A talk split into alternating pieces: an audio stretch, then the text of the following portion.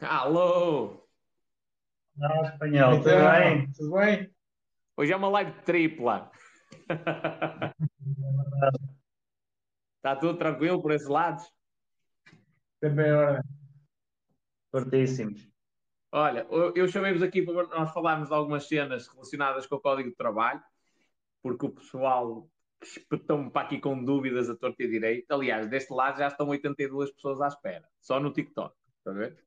E eu vou começar por dizer uma coisa e depois vós podeis pronunciar se será assim ou não, que é, eu acho, já estive num lugar de trabalhador, que o Código de Trabalho protege até demasiado os trabalhadores. Só que depois há uma questão, que é, os trabalhadores às vezes não sabem nem os direitos, nem os deveres. E acabam por ficar perdidos e por isso é que ficam com a ideia que as empresas é que têm o poder todo. Mas na realidade há muita legislação que protege os trabalhadores, certo? Não estou errado. Queres começar tu? Sim, posso, posso começar. Eh, na realidade, é como tu dizes, a lei está feita pró trabalhador. Não é para o, é pró. É literalmente esta, esta a palavra. Eh, aquilo que acontece na maior parte das vezes é que eh, há duas hipóteses. Ou não conhecem os seus direitos e por isso não, não os exercem, ou conhecem os seus direitos, mas a pressão laboral é muito maior. E atenção que aqui não, não, não estou a tentar diabolizar os patrões, nem coisa que se pareça. É aquela sensação, por exemplo, toda a gente sabe que as horas suplementares têm de ser pagas. Mas a verdade é que pouca gente chega ao pé do patrão e diz: olha, desculpe lá, eu mês passado fiz 30 horas suplementares, portanto vai-me pagar e com um acréscimo de 15%, ou 20%, ou 25%, dependendo das situações, não é? Ahm, e, e, portanto, é uma mistura. Agora, tens um bom exemplo. A questão do despedimento, ao contrário daquilo que tens, por exemplo, na América, que é fácil, na América do Norte, que é fácil em tu despedires alguém, não é? Basta vermos os filmes, é? Tu entras, tiveste o azar de tirar um café que não tinhas espuma suficiente, estás despedido, ou respiraste pela canarina errada e estás despedido, é uma coisa assim fora do mundo. Em Portugal, não. Portanto, em Portugal, a, a ideia de despedimento está associada a uma coisa que se chama trabalho precário. Ou seja, se fizeres uma resenha de todos os teus amigos, será se calhar uma porcentagem a rondar os 5 ou 10% dos que começaram um, um contrato de trabalho como efetivo. A maior parte foram contratos de seis meses, contratos de um ano. Isto chama-se contratos precários. Precários, fracas condições de segurança laboral. E o que acontece é que ao fim de seis meses, ou de um ano, ou de um ano e meio, hum, acabam por se vir embora. Isso não é ser despedido. Isso é simplesmente não dar continuidade à relação laboral. Ser despedido é tu teres uma relação laboral que tu achas que é para continuar no tempo e alguém dizer assim: olha, não está a dar, tens que ir embora. Ah, ou ou não, não estou a gostar de ti, tens que ir embora. Só que este não estou a gostar de ti na lei laboral não é assim tão simples. Tem que haver uma justificação, tem que haver um procedimento, que, ah, é muito difícil, segundo a lei laboral, alguém ser despedido. Essa é a realidade. E é, é curioso, porque a grande maioria das pessoas não tem essa percepção, até tem a percepção contrária. Mas tu, tu disseste uma cena que é muito curiosa e, e que aborda logo uma dúvida, e uh, inclusivamente um de vós até me esclareceu isso num dos vídeos, que é a questão do- dos tipos de contratos, que na prática só existem dois tipos de contratos, não é? Assim, macro. Exatamente. Temos o contrato sem termo e temos o contrato com termo. Uh, o que é que é importante re- realçar? É que a norma, a regra, é o contrato sem termo. O contrato a termo já é uma exceção à lei. Já temos de entrar aqui num, num campo de exceção que tem que ser justificado. O que é que acontece? Há no código previsto as modalidades, a, a razão pela qual tu podes contratar alguém, alguém com um contrato a termo, seja certo, seja incerto. Mas tem que haver uma justificação, porque uh, a lei laboral está, está prevista, está regulamentada. O contrato normal, usual, que tens que fazer é o contrato sem termo, ou seja, uh, o que nós chamamos o efetivo. A pessoa tem que ficar logo efetiva. Qual é que é um, os motivos uh, pelos quais podes contratar alguém a termo?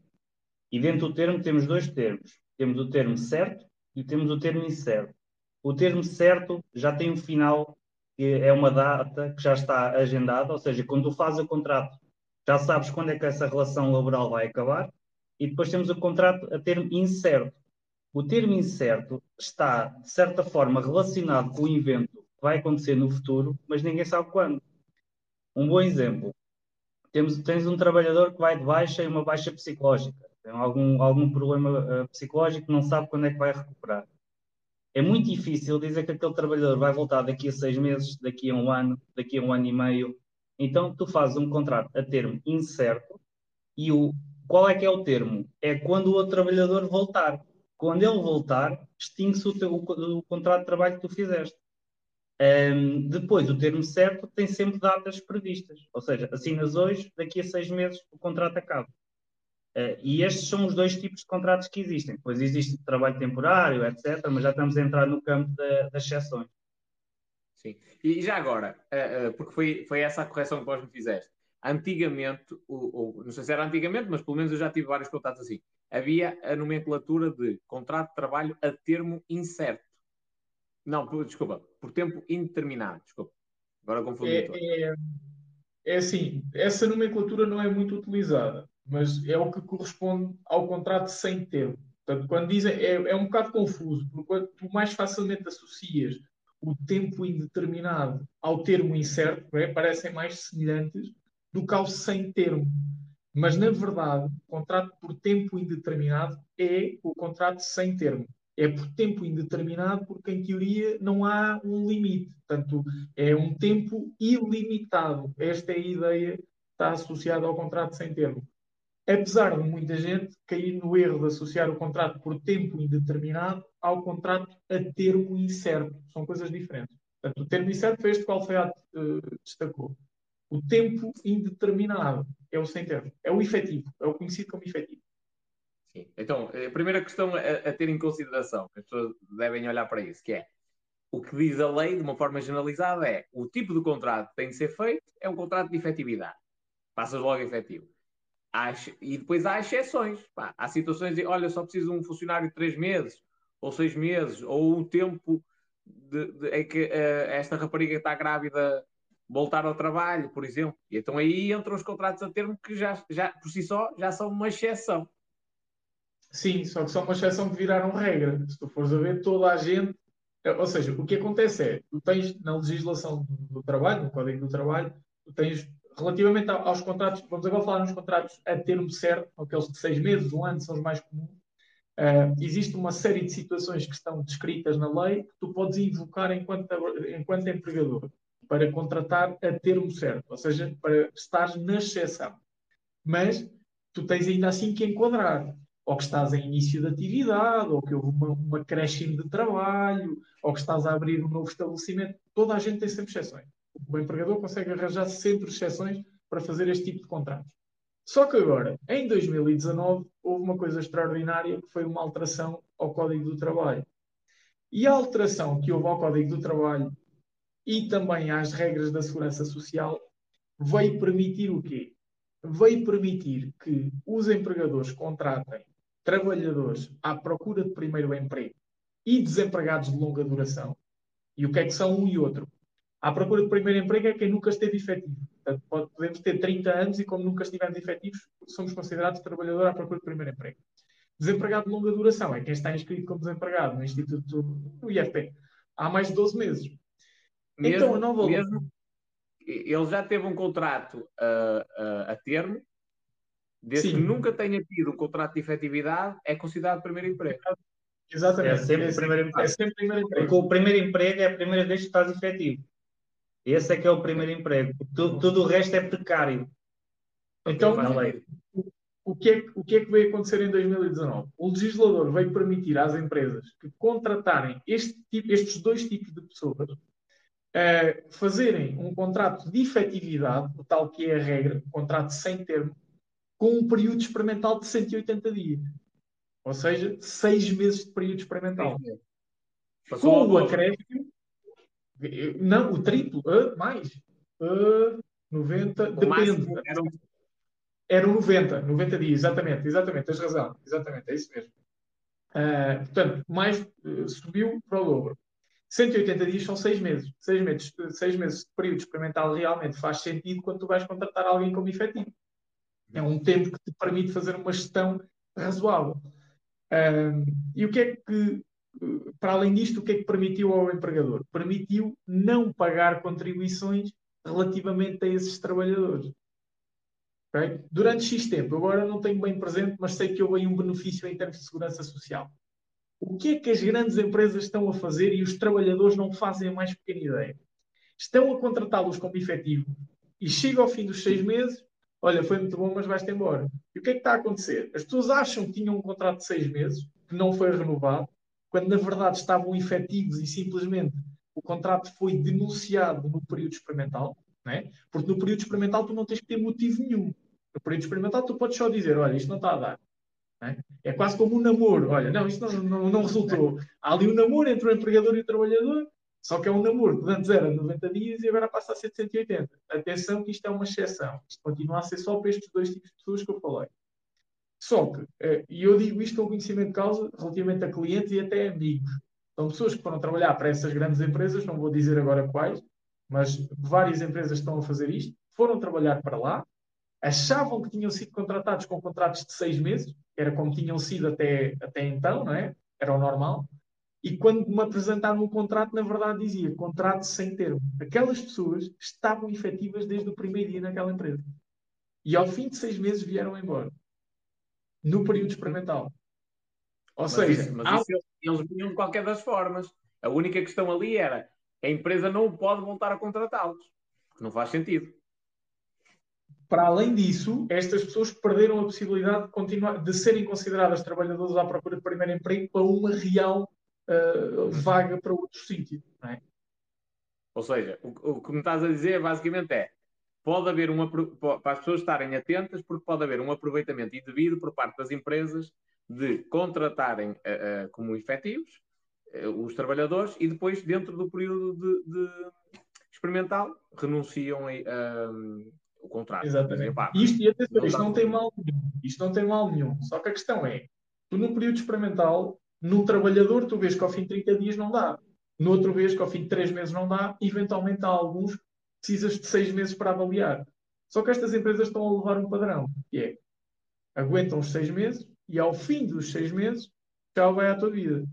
Quando tu tens isto com 5 ou 6 trabalhadores é uma coisa. Quando tens com centenas de trabalhadores, começa a ser curioso. E, e, isto vai levantar questões no futuro, não há dúvida nenhuma. Uh, mas, mas pronto, é isto, isto, isto, é mesmo só para ilustrar a ideia de que nós, uh, o facto de me terem dito, ah, não, eu tinha um contrato de seis meses e depois apresenta-me um contrato em que na verdade estavam efetivos, demonstra bem que na verdade as pessoas estão muito mal informadas uh, quando se envolvem em qualquer relação jurídica, nomeadamente trabalho. Sabes que eu, eu acho que a, a grande vantagem para isso é para os empregadores. Sendo muito sincero, porquê? Porque têm a vantagem na segurança social e na prática acabam por fazer os contratos seis, meses. Mas a grande maioria do, dos funcionários nem sequer usa o argumento, esse argumento, primeiro, nem desconhece até que tem esses apoios. E nem sequer vai usar isso para, para se vender às empresas. Raríssimas pessoas fazem isso. Por exemplo, eu houve uma altura que eu, eu estava elegível para uma cena qualquer do centro de emprego. Já não me lembro o que é também tinha a ver com esses apoios, não era de primeiro emprego, mas tinha a ver com uma cena dessas. De, opa, não era desempregado de longa duração, mas é tipo uma cena dessas, estás a ver? Se calhar até foi uhum. mesmo o primeiro emprego. Eu estava elegível para isso. E eu liguei para o centro de emprego a dizer: olha, explique-me o que é que a empresa ganha com isto. E ela disse: mas o senhor é uma empresa? Não, mas se me disser o que é que a empresa tem de vantagens, tipo descontos para a segurança social e não sei o quê, eu, quando for falar com empresas, especialmente estes pequenos empresários que não têm esse conhecimento, eu posso lhe informar sobre isso. E tipo, o gajo olha para mim e diz assim: espera aí, entre este gajo que está desempregado e ele sabe como, como, é que a coisa funciona, e este está desempregado e não sabe, se calhar este é melhor. Ele está-me a dizer que eu posso poupar dinheiro. E eles não me informaram. Ai não, isso só podemos dar essa informação às empresas. ah, ok. Por isso é que eu estou a dizer que a grande. Mas depois eu andei à procura. Mas a grande maioria das pessoas nem tem conhecimento propriamente dessa questão. Portanto, acho que aí, evidentemente, será uma vantagem para a empresa. Se eu fosse funcionário, eu ponderava, era meter o sindicato ao barulho, eventualmente para pressionar, não, não é? Tipo, 300 pessoas tiveram uma, uma denúncia do período experimental. Pá, os gajos podem chegar a tribunal e dizer: olha, nós somos muito exigentes. Só são agora, nunca foram no passado. Estás a ver? Tipo, Não, em, em tribunal ganhava. Em tribunal ganhavas tudo, certeza absoluta. eu, Sabes que é curioso, sim. Eh, em 90, no- mais de 90, 95% das decisões em tribunal são a favor do trabalhador. Uhum. Bem à tenho mais ou vontade. ideia. É, porque ali, na relação laboral, o, o empregador é, é visto como uma besta, é um mau. Mas em tudo, em tudo. E por isso é que o código, o código, eh, olha, te- tenho aqui o código, vou-te mostrar. O código tem esta grossura. Se calhar, isto aqui são os, os direitos do empregador, isto, isto são os direitos do trabalhador. Jesus. Olha, e, já que falaste dessa cena dos seis meses, há uma coisa importante, que é os pagamentos. Por exemplo, aqui na minha zona acontece muito género, olha pá, a gente faz aqui um contrato de três meses e, e depois pagam, não fizeram um contrato. Pagaram o primeiro mês, pagaram o segundo mês, pagaram o terceiro mês. Pá, se a pessoa quiser ser honesta e cumprir o acordo verbal que fez, é um contrato de três meses e aceita a renovação eventualmente. Se não quiser ser naquele momento em que ele pagou o terceiro salário e que não o despediu a continuar a trabalhar na empresa, está efetivo. Nem, nem é preciso três. Isto é muito curioso. O contrato de trabalho não é obrigatório ser escrito. Tu não tens que ter um, um contrato de trabalho. Mas a partir do momento em que não fazes contrato de trabalho, é um contrato sem termo. Ficas logo efetivo. Ou seja, vais trabalhar para um sítio sem contrato e eles pagam tudo certinho, contribuições para a segurança social, tudo direitinho, estás efetivo. Ponto final. E ele diz assim: olha, eh, vais-te embora, se estivermos no período experimental é uma coisa, não é? Aí pode-te mandar embora e não, não tem que justificar. Mas eh, passado o período experimental, acabou, está efetivo. E há aí só mais uma exceção, que é raríssimo, que é os contratos de muito curta duração. que São aqueles contratos que têm um limite de 35 dias seguidos e, salvo erro, 70 dias por ano. Aqueles contratos sazonais não são, não estão sujeitos a forma escrita e também não são contratos sem termo, mas têm de ser comunicados ah, para efeitos de, de regularização junto às entidades, nomeadamente à ACT ah, e até à ASAI. Ah, mas lá está, é uma exceção. Isto que o Alfredo está a dizer é a realidade. Nós não temos que ter um contrato físico, porque as pessoas têm esta ilusão também, não só no direito do trabalho. Nós, para haver um contrato, não tem que haver um papel. Portanto, esta é uma ilusão que as pessoas têm também. Para haver um contrato, e eu digo isto também muitas vezes aos meus alunos, ainda dei esse exemplo numa aula, nós vamos ao café, pedimos um café e um pastel de nata, isso é um contrato de compra e venda. É um contrato de consumo, só não é escrito, porque era ridículo eu ter que colocar nas cláusulas de um contrato, sim senhor, um contrato entre António, dono do café não sei o quê, e Rafael, cláusula primeira, preço, 1,20€, cláusula segunda, entrega do produto, cláusula terceira, não fazia sentido, não é? Mas não, não deixa de ser um contrato. E aquilo que ele está a dizer faz todo o sentido. Há um contrato porque há uma relação, se não houvesse uma relação não havia prestação de trabalho e pagamento da remuneração, mas tem que haver consequências. E aqui tens outra demonstração que a lei está para o trabalhador. Na dúvida, não é? Porque como não tens como provar qual é que é a relação laboral, na dúvida qual é que é a relação? Efetividade. Não é um contrato de seis meses, já viste? Não, não é isso. É, Aliás, o contrato existe, em teoria, não é? Para salvaguardar interesses das duas partes e, e lá está. É o início do namoro. Está tudo bem, as pessoas dão-se muito bem.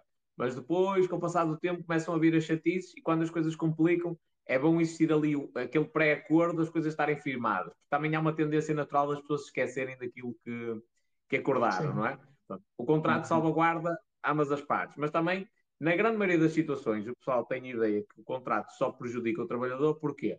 Porque a empresa se vê também de pés e mãos atados na eventualidade. Por exemplo, agora vamos falar aqui dos deveres do trabalhador. Há pessoal que diz: Ah, mas eu chego a horas, todos, todos os dias, ou eu nem me atraso muitas vezes. Tipo, o dever da assiduidade. O pessoal acha que deve receber um, um prémio de pontualidade e assiduidade, quando isso na realidade é um dever. Tem de ser cumprido. Exatamente. Exatamente. E, Aliás, é de uma perspectiva pessoal, nem sequer consigo compreender esse, esse tipo de prémios, mas é algo da minha perspectiva pessoal, Eh, porque já é um dever por si só. Eu, eu como, como empregador, não me sinto no dever de pagar alguém por chegar a horas. É? Mas pronto, é- há, há, há entidades, há empresas que entendem que sim, que dão estes prémios também, de certa forma, para motivar os trabalhadores. Acredito que também o seja. Eh, e também não dão tanto no salário, acabam por dar mais um bocadinho em prémios, não é? Talvez também será a ideia por trás disso. E, e diz-me diz uma coisa, uh, a propósito desta questão. Imagina, é um trabalhador que chega sempre atrasado, pá, o gajo não está a ser produtivo e tal, e já se falou com ele várias vezes, está efetivo, há forma de o despedir? Há forma de o despedir. Um, aqui em Leiria há, há, uma expressão muito engraçada, não sei se utilizam aí, que é tem que se lhe fazer a cama. Ou seja, ele tem, ele tem de cometer um erro muito grave. Se for só pode, pelos atrasos. Pode, pode ser um muito grave ou podem ser vários pequeninos. O que é que acontece? Tu podes despedir um trabalhador por justa causa, seja ela qual for, tem que ser justa para ti e se ele for para o tribunal também tem que ser justa para o tribunal. Uh, e tens que começar a intentar processos disciplinares, porque os avisos uh, que tu dás a, ao, ao, trabalhador não te valem nada. Uh, tens é que começar a intentar processos disciplinares. Olha, chegaste atrasado, processo. não fizeste isto, processo. Aconteceu isto, processo. E depois o código até prevê algumas, algumas multas que podem ser aplicadas. Podes tirar-lhe dois dias de férias. Eventuais direitos que eles tenham, por exemplo, carro de empresa, podes tirar e começas a, a, dar estas multas sempre ao trabalhador, processos disciplinares, até que faz o bolo, então aí consegues despedir. Ou senão ele faz uma asneira muito grande que só por si também já tem motivo para justa causa. Mas de forma eh, geral, posso dizer que é muito complicado despedir alguém. Muito complicado mesmo. Sim, As pessoas então, não têm ideia disso. Não, não há um limite aliás, na prazos, por exemplo. Eu posso dizer assim, opá, com 15 processos disciplinares posso despedir um trabalhador. Não. Não, não. não. Isso é determinado casuisticamente. Lá está. E depois vais para tribunal, estás na posição do empregador, é melhor que tenhas vários argumentos a teu favor, porque senão estás numa má posição. É, mas as pessoas não têm noção disto, porque quando eu digo assim, olha, tens o estás efetivo, eles não te podem despedir. A primeira reação que as pessoas dizem é: então não podem, então pagam-me o que têm direito, eu vou-me embora. Estou lá há 20 anos, pagam-me 20 meses, vou-me embora. Não. Não podes. Eles não podem. Eles podem lá escrever o que quiserem, não podes. Pode, pode sair depois por acordo, não é? Mas um acordo é bilateral, tem que haver os dois lados, não é? Tem que chegar ali realmente a um acordo, não é pagar os 20 meses e vais-te embora. Que agora já nem são os 20 meses, porque agora houve uma, uma alteração, não quero mentir, mas isto é talvez 2015, 2016, um, passa a ser 20 dias por cada ano de trabalho. Já não é o tal mês. É, é, é, então, agora, deixa-me só ver se eu percebi. Nesta parte de, de, empresa, isto porque nós estamos a falar de direitos e deveres. O pessoal nunca se pode esquecer que para ter direitos também tem deveres, tem de cumprir com coisas. É um trabalhador incompetente, está sempre a chegar atrasado, é, a produtividade dele é zero, muito próximo de zero, está quase efetivo. Isto acontece muitas vezes. O pessoal, durante o período experimental, é espetacular, são umas máquinas e depois, qual saber, estou efetivo então a melhor maneira de se protegerem, os patrões de se protegerem em relação a isto é um, um elaboração de um. Ai, como é que chama? O processo disciplinar. Não, não, não, sem ser o processo disciplinar, o regulamento interno. Elaboração de um bom regulamento interno que preveja tudo o que, é, o que é expectável a nível de produtividade, essas cenas todas, e depois abrir processos disciplinares sempre que existir uma não conformidade. É isso? Exatamente, exatamente. Porque lá está, estes avisos verbais nunca vão ter, nunca vão ter, não, não serão um argumento depois em tribunal. Porque o trabalhador pode dizer, olha, fartei de o avisar e aconteceu isto, aconteceu isto, aconteceu isto. Mas depois, se não há documentação que comprove, né, será a palavra um contra o outro. Ok. Olha, e no caso, o pessoal te colocou aqui esta questão, eu não sei se será bem da vossa alçada. Acho que é mais na área da contabilidade. No caso de eh, não existir um contrato escrito, e a entidade patronal também não está a fazer os descontos para a segurança social. Ou seja, aquilo na prática está tudo na, na candunguice. Não há forma de fazer é... prova. Aí, primeiro, em termos jurídicos, tens um contrato sem termo. Até aquilo que tínhamos falado. Então, um contrato sem termo estás efetivo. Ou seja, se tiveres que ser despedido, vai ter que ser através dos métodos que estão ao dispor da entidade empregadora para qualquer trabalhador sem termo. Depois, o que é que o trabalhador pode fazer? Pode apresentar queixa à Segurança Social, há até um formulário próprio para apresentar queixa em que indica os meses em que trabalhou, uh, para que não seja penalizado. Eu sou sincero, não sei se isso depois vai ser contabilizado na reforma ou não, muito sinceramente não sei, uh, mas por exemplo, para trabalhadores estrangeiros, é o suficiente para não terem problemas junto do CEF. Ou lá agora como é que lhe vão chamar com esta reestruturação. Uh, mas há, é possível fazer essas queixas à Segurança Social.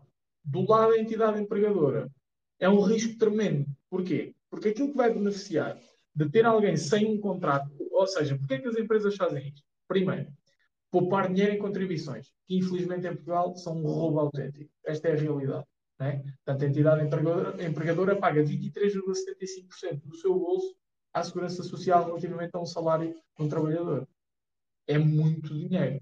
Estamos a falar de um salário de 1000 euros, 237 euros para a empresa são lixo. É, é, é, para a segurança social, mas para a empresa não diz nada, absolutamente nada. Uh, e depois, para além de tentar poupar esse valor em contribuições, o que é que tenta poupar também? tenta poupar-se ao transtorno de ter alguém agarrado por um contrato. Porque normalmente estas pessoas são aquele tipo de pessoas que lhe dizem assim: olha, não estás a fazer nada com jeito, amanhã escusas de vir. E as pessoas convencem-se que não tendo contrato escrito, não têm mesmo que ir, não têm segurança nenhuma. E é isto que as empresas ganham. Qual é o risco de apanharem um trabalhador, se calhar como tu, é, que se chateia e se calhar pega no tal formulário e vai à Segurança Social e apresenta queixa, e se calhar aquela empresa vai ter graves problemas, porque por razões óbvias, né? Portanto, para além do pagamento das contribuições atrasadas, multas, contratações por aí fora, uh, e depois corre o risco daquele trabalhador dizer: Não, senhor, eu agora quero que me reconheçam a efetividade deste contrato de trabalho. E depois ele tem que ficar com aquele trabalhador, e se calhar vai ter que chegar a acordo com ele, e ele diz: Sim, senhor, eu chego a acordo, mas ainda tens que meter aqui mais uma parcela por danos morais e não sei o quê. Portanto, este é o risco que as empresas correm quando não fazem contrato escrito. Sim. Sabes que eh, agora que estás a falar disso, eu recordo, eu já tive um processo em Tribunal de Trabalho e uma das pessoas, eu não fiz isso porque eu cheguei a acordo com a empresa. Fui para o tribunal, eles aceitaram chegar a acordo logo na, na, na primeira audiência. Aliás, eu nem lá fui, foi o advogado que tratou tudo e aceitaram chegar a acordo. Mas uma das trabalhadoras tinha um problema qualquer. E o que é que ela fez? Ela foi à Segurança Social e, apesar de nós estarmos a trabalhar a recibos verdes, lá está, o falso recibo verde, tem um horário de trabalho, obedece a uma estrutura, está naquele local de trabalho, tem uma chefia, não é um recibo verde, tem que ter um contrato de trabalho. E era o nosso caso.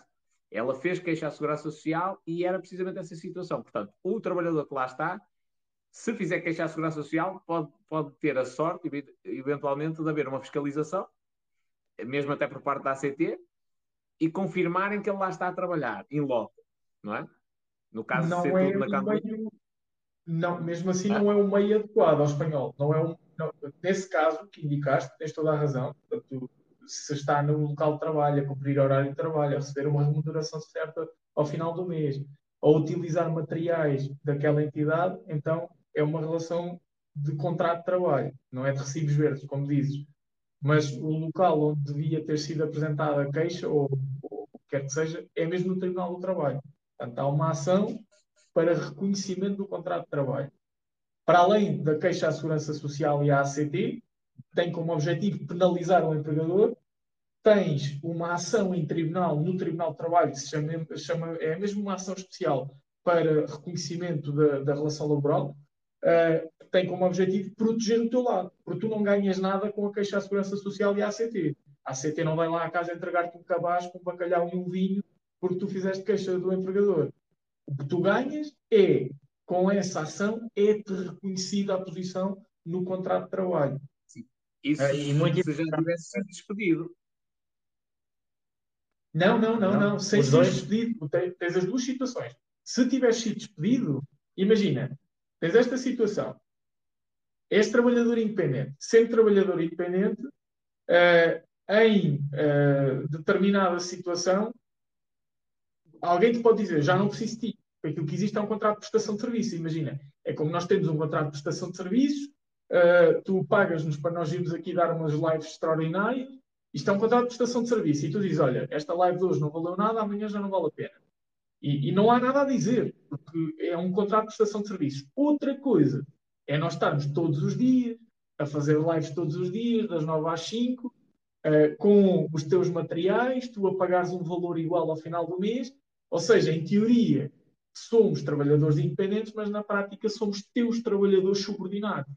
E depois, Se tu nos despedires, ou seja, dispensares, nós podemos opor-nos e pedir para ser reconhecido o contrato de trabalho. Mas mesmo, mesmo que não nos despeças, nós podemos pensar assim: espera lá, nós queremos ficar aqui protegidos. Portanto, vamos uh, intentar uma ação para que seja reconhecido o contrato de trabalho, ainda antes de tu nos despedir. Uhum. Mas sabes que eu, eu aconteceu-me isso e foi a própria ACT que obrigou a que isso acontecesse, sem eu ir para o Tribunal de Trabalho. Eu tive de ir para o Tribunal de Trabalho fazer valer os meus direitos. Receber férias, férias não gozadas, essas cenas todas. Uh, mas a ACT fez uma fiscalização e apanhou toda a gente a trabalhar, olhou para as escalas de refeição, estás a ver, tipo, N de coisas, e obrigou a empresa a passar, tipo, do dia para a noite, literalmente, foi tipo, no, do, em um ou dois dias, foi assim uma cena mesmo rápida, 345 trabalhadores de, que estavam recibos verdes, uh, contrato uh, sem termo. Estás a ver? Com reconhecimento da antiguidade. Isso foi uma exigência da ACT na fiscalização que fez.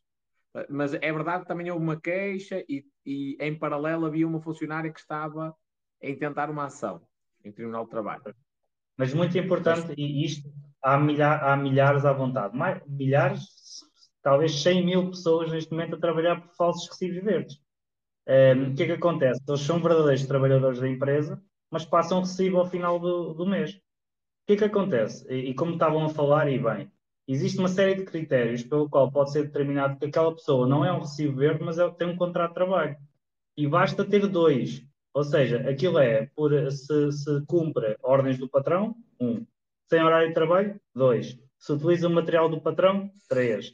Ou seja, existe aqui uma série de critérios, basta ter dois destes que passa logo para contrato de trabalho. E há milhares, mas bem à vontade, milhares de pessoas com falsos contratos, falsos recibos verdes neste momento. Por exemplo, os nadadores salvadores, normalmente é tudo recibos verdes. A exceção do pessoal que trabalha nas piscinas, mesmo assim há muitos recibos verdes. Mas na praia, é tudo recibos verdes. Não faz sentido. Porque tu tens um horário de trabalho e tens de estar fixado, estás a ver? Tipo, inclusive há um edital que está lá, disponível, uhum. de praia.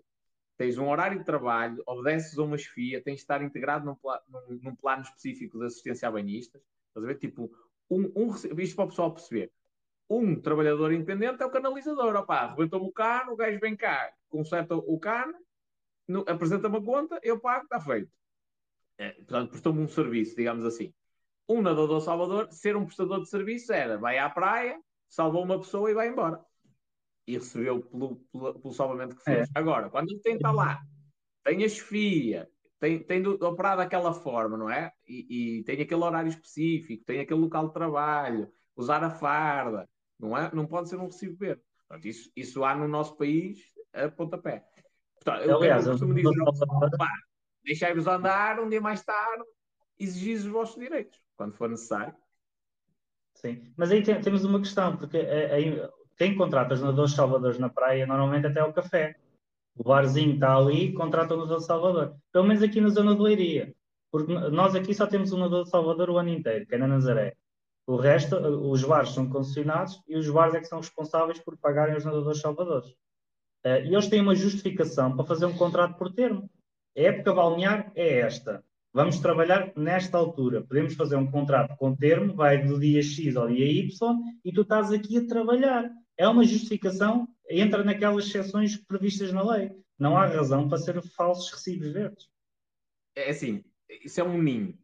Haverá, mas isso também é culpa do Estado. Porquê? No, agora vamos falar do caso dos Salvadores em concreto. Porque, imagina, dá-te uma diarreia, tu não podes ir trabalhar, o concessionário não pode explorar a praia. Tem de fechar o bar. Não tem nadador Salvador. E, e pior, é que a, eh, a capitania tem de ter conhecimento qual é o nadador salvador que lá está. Estás a ver? Ou seja, tu, opa, eu não posso ir que eu estou com diarreia, arranjei um amigo meu, está bem, teu amigo não tem seguro. Uh, até, é nadador Salvador, tem um cartão, está em, em, em, dia. O, o, capitão do Porto não conhece, não tem lá os dados dele. Ele não tem seguro para estar a, a exercer a profissão, não pode estar lá. E o, o concessionário tem de fechar a, a praia basicamente, não pode explorar a praia. Por isso é que eles não usam isso e usam as associações de nadadores salvadores, que, por sua vez, não podem fazer isso. Porque senão, estás a ver, é muito. É, é que eles acabam por trabalhar o ano inteiro. Justificaria, eventualmente, meterem alguns funcionários, estás a ver? uh, com contrato a termo, mas não justificava a quantidade que eles metem. Eventualmente iam ter de passar algumas pessoas a contrato, até porque iam fazer vários contratos a termo uh, com essas pessoas. Portanto, isto é um limbo e eles não têm muito por onde se lhe dar. Uh, eu dei o exemplo dos nadadores salvadores, lá está, é uma cena concreta, mas, é, mas é, é para o pessoal ter uma percepção do que é que é um prestador de serviços, o que é que é um falso recibo verde.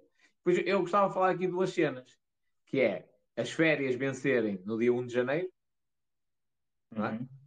Que é isso que acontece, tipo, no dia 1 de janeiro, eu posso ser despedido no dia 2 de janeiro. Se eu no dia 1 de janeiro ainda for funcionário da empresa, eu tenho direito a receber o subsídio de férias daquele ano. Não é do ano anterior, é daquele ano. E as férias não gozadas. É que se fores embora dia 2, além de receberes o subsídio de férias todo, vais receber 22 dias de, supostamente de férias, tinhas direito e que não trabalhaste. Hum? Ou seja, é praticamente dois 22 salários. dias, tem, tem de receber os 22 dias e, as, e o subsídio de férias. São dois salários. Exatamente. São dois salários. Só das férias. O subsídio de Natal já é diferente e já é o proporcional. Ok. okay. Mas ganhas a mesma. É um dia para ganhar a mesma. Altamente. Eu essa, essa cena curti. Ah, e outra cena que eu queria falar, que é a formação. Que são as 35 horas de formação anuais que são obrigatórias. Elas podem ser juntas, não é? Em, em períodos de dois anos, se não estou em erro. Sim, sim, sim, podem transitar. E supostamente, se não forem usadas, depois também têm que ser pagas. Mas isso já, já é outra conversa que os empregadores também não gostam.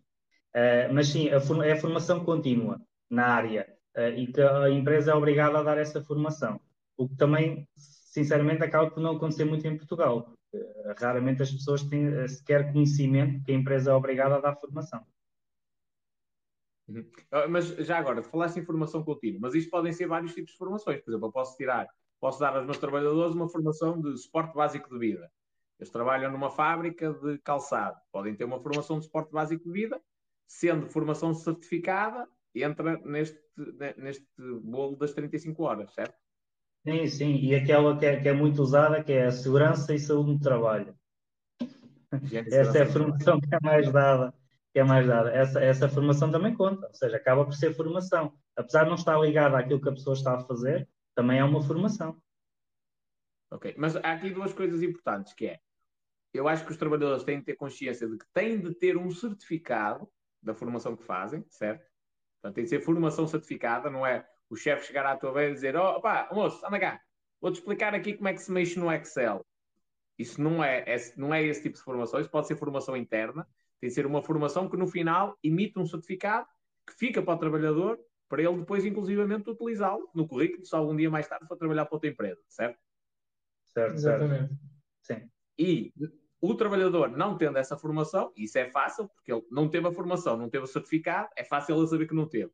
Imaginemos que ele é despedido por algum motivo, ou terminou o contrato, ou uma coisa assim, e ele vai ter de receber por não ter tido a formação as horas, recebe as horas. Porque as, as horas que supostamente devia estar em formação esteve a trabalhar. Por isso trabalhou mais horas do que devia, por isso recebe as horas. Ah, e muito importante, e as pessoas não têm noção disto, um, os créditos laborais, ou seja, os créditos que vêm do, de uma relação de trabalho, escrevem ao final de um ano quando tenha acabado a relação de trabalho. Ou seja, despedimos hoje, os créditos só prescrevem daqui a um ano. Mas os créditos prescrevem daqui a um ano, mas são todos. Ou seja, se houver uma dívida de, de, de, há 20 anos atrás, quando eu estava a trabalhar há 20 anos atrás na empresa, esse crédito ainda existe tá hoje. Porque só prescreve daqui a um ano. Eu vou-te contar uma história muito engraçada. Uh, o Rafael também já conhece de certeza. Isto foi um, um professor nosso de mestrado que nos contou. Em que havia um mecânico que trabalhou 20 e qualquer coisa anos no, no, numa empresa e chegou-se ao pé do patrão e disse: Olha, isto aqui é, é, uma miséria, estou aqui a ganhar o salário mínimo há mais de 20 anos, uh, vou-me embora, vou emigrar para o Luxemburgo. E foi falar com esse tal nosso professor, que era, que era advogado e, e é até especialista em direito laboral, e ele disse-me: Olha, está aqui os meus dados, trate lá disso você, eu para a semana que vem já tenho avião, vou para o Luxemburgo. Eu, então, conte-me lá o que é que você fazia lá na, como mecânico. Opa, uh, recebia as pessoas, Uh, via o que é que se passava com o carro, arranjava o carro, passava a fatura, não sei o quê, tinha o telefone da empresa, ligava aos clientes. Era um mecânico completo. O homem tratava de tudo. Tudo. Ele, ele, aliás, ele tinha responsabilidade dentro da empresa. A palavra dele vinculava. Um, e ele diz-me assim: então, quanto é que você recebe? Salário mínimo? Como assim? Então, foram fazer as contas, porque entretanto havia um, um acordo de regulamentação coletiva, também é uma coisa que também podemos falar um bocadinho, eh, em que eh, estava acordado, em que eh, um mecânico eh, que, ali foi, foi determinado numa certa espécie, como é que ele se chama, de é mecânico primeiro ou mecânico segunda, deveria receber no mínimo 800 ou 900 euros. Então ele, de 20 anos, foi receber a diferença do salário mínimo pelos 900 euros. De 20 anos. Mais proporcionais subsídios de Natal e de férias. Exatamente. Ou seja, ele recebeu mais de 30 mil euros.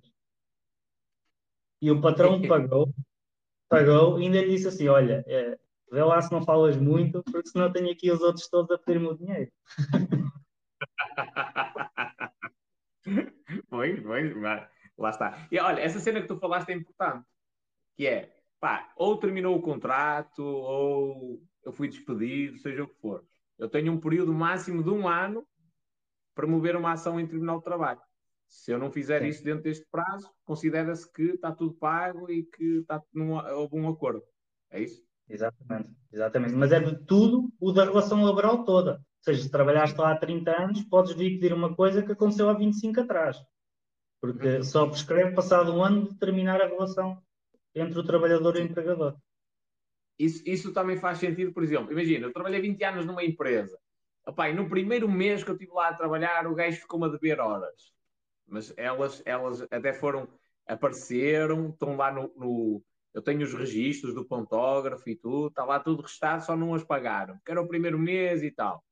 Eu posso, passar 20 anos, exigir o pagamento dessas horas. É um direito meu. Já passou é, mais de um ano. Sim, começa a contar da cessação do contrato de trabalho. Ok, faz todo sentido. E, e outra coisa que eu acho que é não tens que cobrar só em tribunal. Essa, essa é uma ilusão. Porque, imagina, há muitos créditos que o, o, empregador sabe perfeitamente que tem que pagar ao trabalhador, mas está à espera que ele vá pedir. Nós não temos que pedir só em tribunal. É a mesma coisa que uma cobrança. Repara, nessa situação, o, o empregador é um devedor e o trabalhador é um credor. É como emprestar dinheiro a alguém. Portanto, tu podes uhum. perfeitamente fazer uma simples notificação, até assinada por ti, carta registrada com a recepção tens que interpelar o devedor e depois ou paga ou não paga. Se não pagar, aí sim terás de recorrer aos meios adequados para cobrar a dívida. Uh, mas nós temos muito esta ideia no, trabalho é tudo por ações e tudo uh, por. Tens um bom exemplo, a TAP. A TAP vai agora cessar para aí 800 postos de trabalho, quase tudo por revogações, de revogações por acordo. Revogações por acordo são acordos para cessar os contratos de trabalho. Não são despedimentos coletivos, não são extinções de postos de trabalho. O que eles disseram foi: a empresa vai ser reestruturada. Vocês têm duas hipóteses. Ou vão para a rua já e não sabem o que é que vai acontecer, ou chegamos aqui a um acordo e cada um vai recebendo a sua comissão, se calhar algum, a sua comissão, não, a sua indenização, se calhar alguns ainda ganham uma carta para o fundo de desemprego e outros nem por isso. E, portanto, a, a ideia de que é tudo litigioso em trabalho, é tudo no tribunal, é um erro. Não é assim. Okay? Uh, e atenção, se tu interpelares o empregador para pagar, tu até podes meter a ação depois, o que conta é a interpelação. Portanto, a prescrição está sempre associada a uma interpelação. Se tu, uh, uh, se tu interpelares o empregador, se tiveres prova em como notificaste o empregador para proceder ao pagamento daquele valor dentro do prazo de um ano, já não há prescrição. Ai, não? Não. Ah, então, desde. Peraí, peraí. Essa, essa, estás-me a dar aqui uma novidade, então já ia um gajo contra a parede. Então, eu, eu saí. Havia é. dívida. Eu mandei, por exemplo, um e-mail ou uma carta registada com a vice-redação, se calhar até deve ser o mais indicado. Mandei uma notificação Sim. à empresa a dizer, a dizer assim: oh, agora bem, os senhores devem tanto. A partir daí, esse período de um ano deixa de existir? Depende. Percebes? A partir do momento em que há essa, essa, essa intitulação, é, é, as pessoas têm muita ideia. Ah, eu tinha uma dívida de um carro, já, já comprei o carro há 25 anos e já prescreveu. Depende. Se dentro do prazo ordinário dos 20 anos a credora te notificou para pagar várias vezes, a partir do momento em que te notificou, já não há prescrição nenhuma. Portanto, prescreve se ninguém fizer nada. Isto mesmo não seja só aplicado aqui no âmbito do direito do trabalho. Tu deves-me dinheiro, deves-me dinheiro há 20 anos. Eu não te disse nada durante 20 anos, ok, prescreve. Mas se eu te disse alguma coisa no prazo de 20 anos, no, o, a prescrição não tem a ver com o pagamento. As pessoas pensam muito que o pagamento é que define, uh, portanto, é pá, eu se conseguir aguentar até atingir o prazo de prescrição, pá, depois já não pago. Não, não é verdade. Assim que recebes a cartinha para pagar, desde que haja prova de que foi feita a interpolação do, no meio correto, não há prescrição. Ok, faz sentido, faz sentido. Aliás, está aqui o, o Mendonça a dizer que o prazo de prescrição conta a partir da data da última interpelação. É isso? Ou não há prazo? Não percebi, desculpa. O, o Mendonça está aqui a dizer que o prazo de prescrição conta a partir da data da última interpelação. Imaginemos uh, da última interpelação. Da última vez que eu exigia a, a dívida à empresa, Exato. conta o prazo, por exemplo. Exatamente. É isso? Exatamente. O que acontece é depois, se interpelas e não há pagamento, começa a contar outro prazo de prescrição. É como nas multas. Tu és notificado para pagar, uh, reclamas.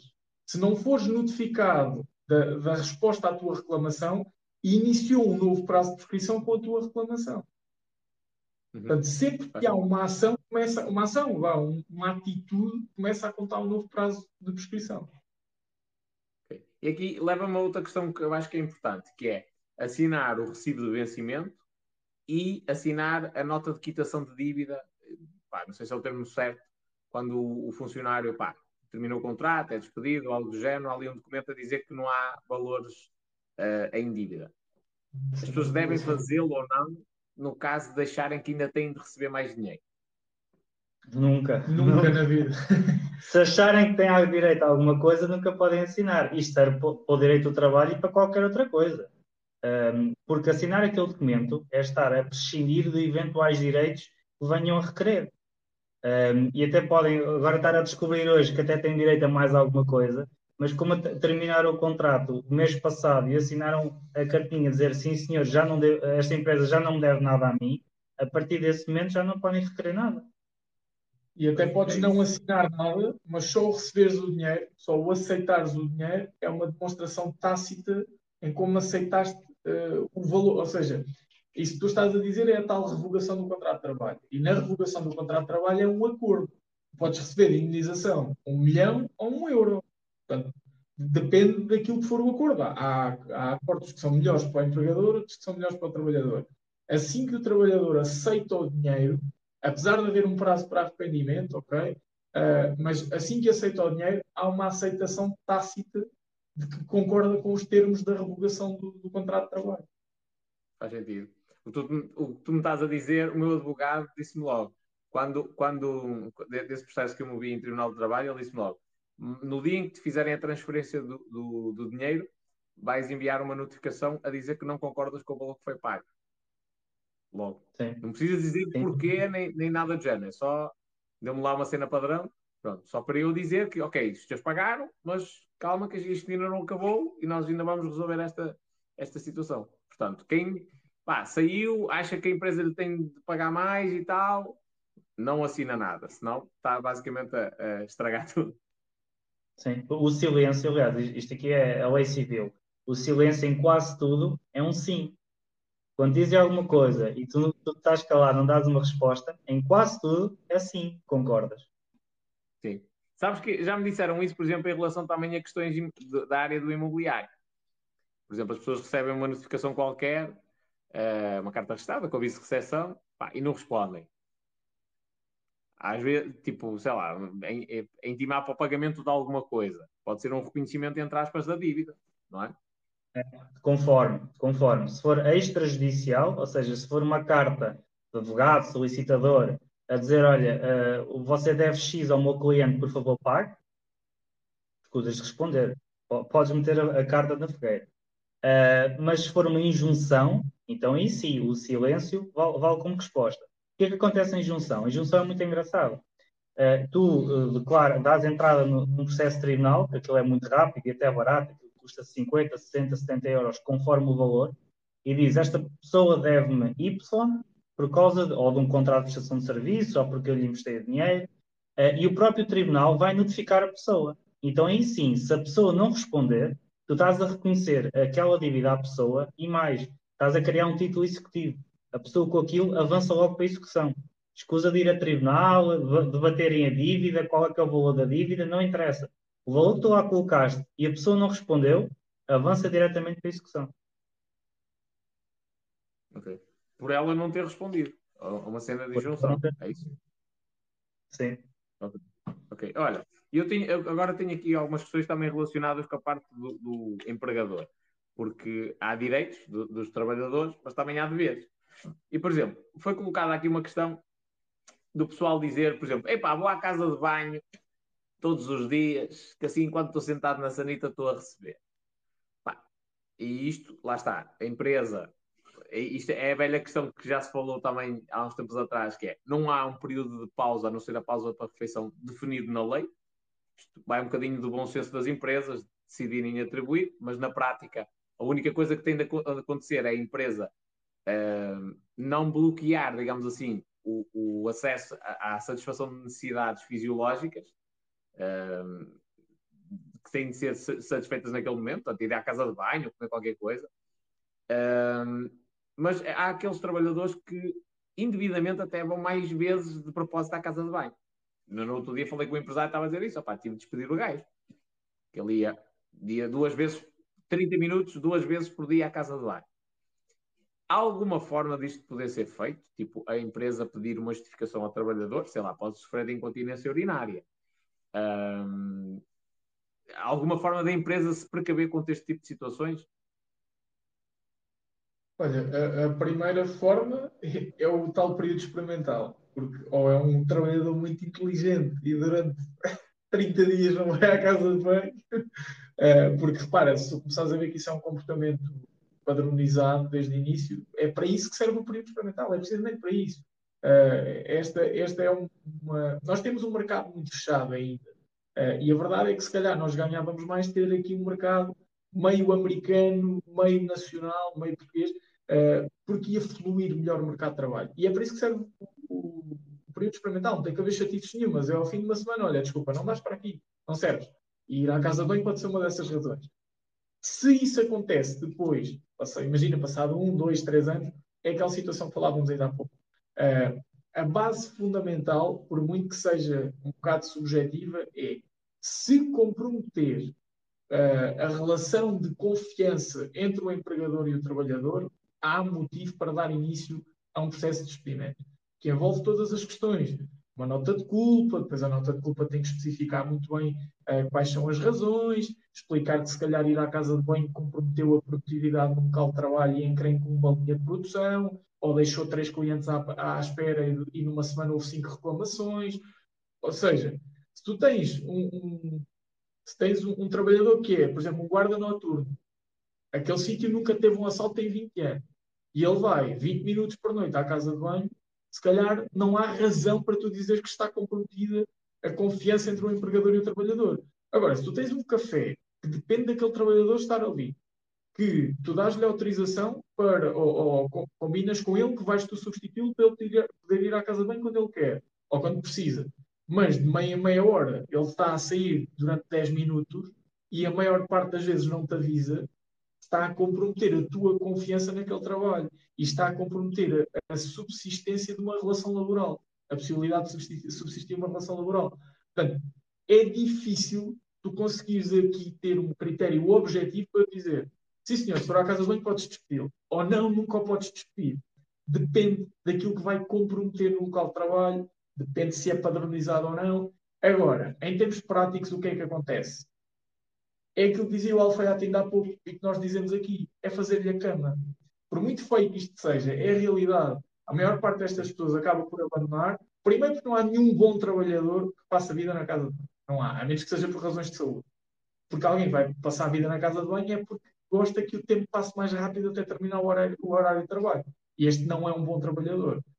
Depois, uh, porque este tipo de pessoas estão muito mais vulneráveis à pressão laboral. E pressão laboral não quer dizer assédio laboral. São coisas completamente diferentes. Uma é crime, a outra não. Uh, e, e nesse caso. Explica lá isso melhor. Que o pessoal falou assédio, aqui de pressão laboral. A pressão laboral e o assédio laboral são coisas completamente diferentes. Vou-te dar um exemplo que é relativamente objetivo. Se tu és um trabalhador que está todos os dias na casa de banho, tu vais sofrer pressão laboral por parte de toda a equipa com quem trabalhas e por parte do teu patrão. Mas se tu és simplesmente um gajo que eh, até nem, nem, nunca vai à casa de banho, mas como até mais ou menos chico esperto, o patrão não encarou contigo, porque, ou a patroa não encarou contigo, porque tu buscaste o olho à filha dela, ou qualquer coisa. Imagina, algo deste género. E tu és assediado ao ponto de começaste o teu trabalho como contabilista, como solicitador, uh, como, uh, não sei, a servir à mesa, por exemplo, e depois, durante três meses, medem-te a limpar casas de banho, estás a ver? Não tem, não tem nada de errado limpar casas de banho. O que quer dizer aqui é colocam-te a desempenhar funções que coloquem o teu caráter e a tua capacidade de gestão à prova. Isto é um assédio laboral. Portanto, a ideia de colocam-te sempre a fazer o turno noturno, pisam a lei de vez em quando, imagina, estás a almoçar, olha, não tens que ir trabalhar, precisamos de ti, uh, quando é para negociar as férias, tu és o único que não tem opinião, uh, quando é para pagar as horas suplementares, há sempre problemas contabilísticos. Uh, percebes a ideia? Portanto, isto é assédio laboral. A pressão laboral é aquela que é muito natural e é a pressão que sofres no local de trabalho, mas também sofrerias a jogar a bola com os teus amigos se estivesse a sair dois em dois minutos para ir jogar. Percebes? Ou seja, isso, isso, é uma coisa. Às vezes a pressão laboral até pode ser, ser provocada pelo o próprio fluxo de trabalho, não é? Mais acelerado, é a própria equipa que coloca isso. Olha, e uma questão. Questão em relação a turnos. Há um, um período na lei que está previsto, tipo, entre eh, o turno de saída e o turno de entrada, tem de haver ali um período mínimo de descanso. São 11 horas. Sim, 11 horas, exatamente. E depois a lei também define que a mudança de turno só pode acontecer depois da troca de, de depois de, de, folga suplementar. Uh, não, dia de folga, uma coisa assim. Agora, Ou seja, as Também pessoas não... que têm. Não, pois, é isso. As pessoas têm aqueles turnos que é, hoje entrei às 5 da manhã, amanhã entrei às 2 da tarde, depois saí às 11 da noite, entrei às 5 da manhã outra vez. Isto não pode acontecer. Tipo, saí às 11 da noite, entrei às 5 da manhã ou às 6 da manhã. Isto não pode acontecer. Não, não, não pode acontecer. Não pode acontecer. De maneira alguma. Tu não podes, não podes deixar um trabalhador de sair, dormir 6 horas e voltar ao trabalho, não é? A menos que seja por vontade dele, que esteja a ganhar horas extra Uh, isso aí pode, não é? A, a, partir do momento que é uma escolha do trabalhador e que a empresa deixa, está tudo bem. A partir do momento em que o empregador obriga, já não pode. Aí não pode. Sabes onde é que uh, o único sítio onde me aconteceu isso na minha vida? Na função, na função pública. Sim. Saía de um sítio às 11 da noite, entrava noutro às 6 da manhã. Pá, cheguei, lá está. Porque é que, e já agora para o pessoal perceber, porque é que existe este período mínimo de 11 horas? Porque o trabalhador tem de sair do trabalho, tem, tem, as, pá, tem a família, tem as, eventualmente tem de jantar e coisas do género, e tem de preparar as coisas no dia a seguir. E também acorda e prepara-se. Portanto, eu chegava a casa, desfazer o saco, lavar as coisas e não sei o quê, passear o cão, no dia a seguir acordar, pôr as coisas e trabalhar, tipo, dormia três, quatro horas às vezes, quando corria bem. E, portanto, isso, isso também tem de, de acontecer.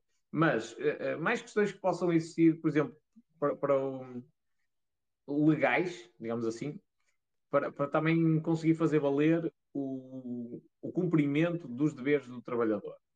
Há muita gente que se encosta, por exemplo, e depois a nível de produtividade é uma coisa que não, não dá propriamente para controlar. Como é que nós vamos controlar, a, a, ou melhor, não dá para obrigar as pessoas. O trabalhador está lá, está a trabalhar durante as 8 horas. Pá, mas já me aconteceu numa empresa eu perguntar a um trabalhador, pá, quanto tempo é que tu demoras a fazer isto? E ele, assim, a correr mal, uma hora.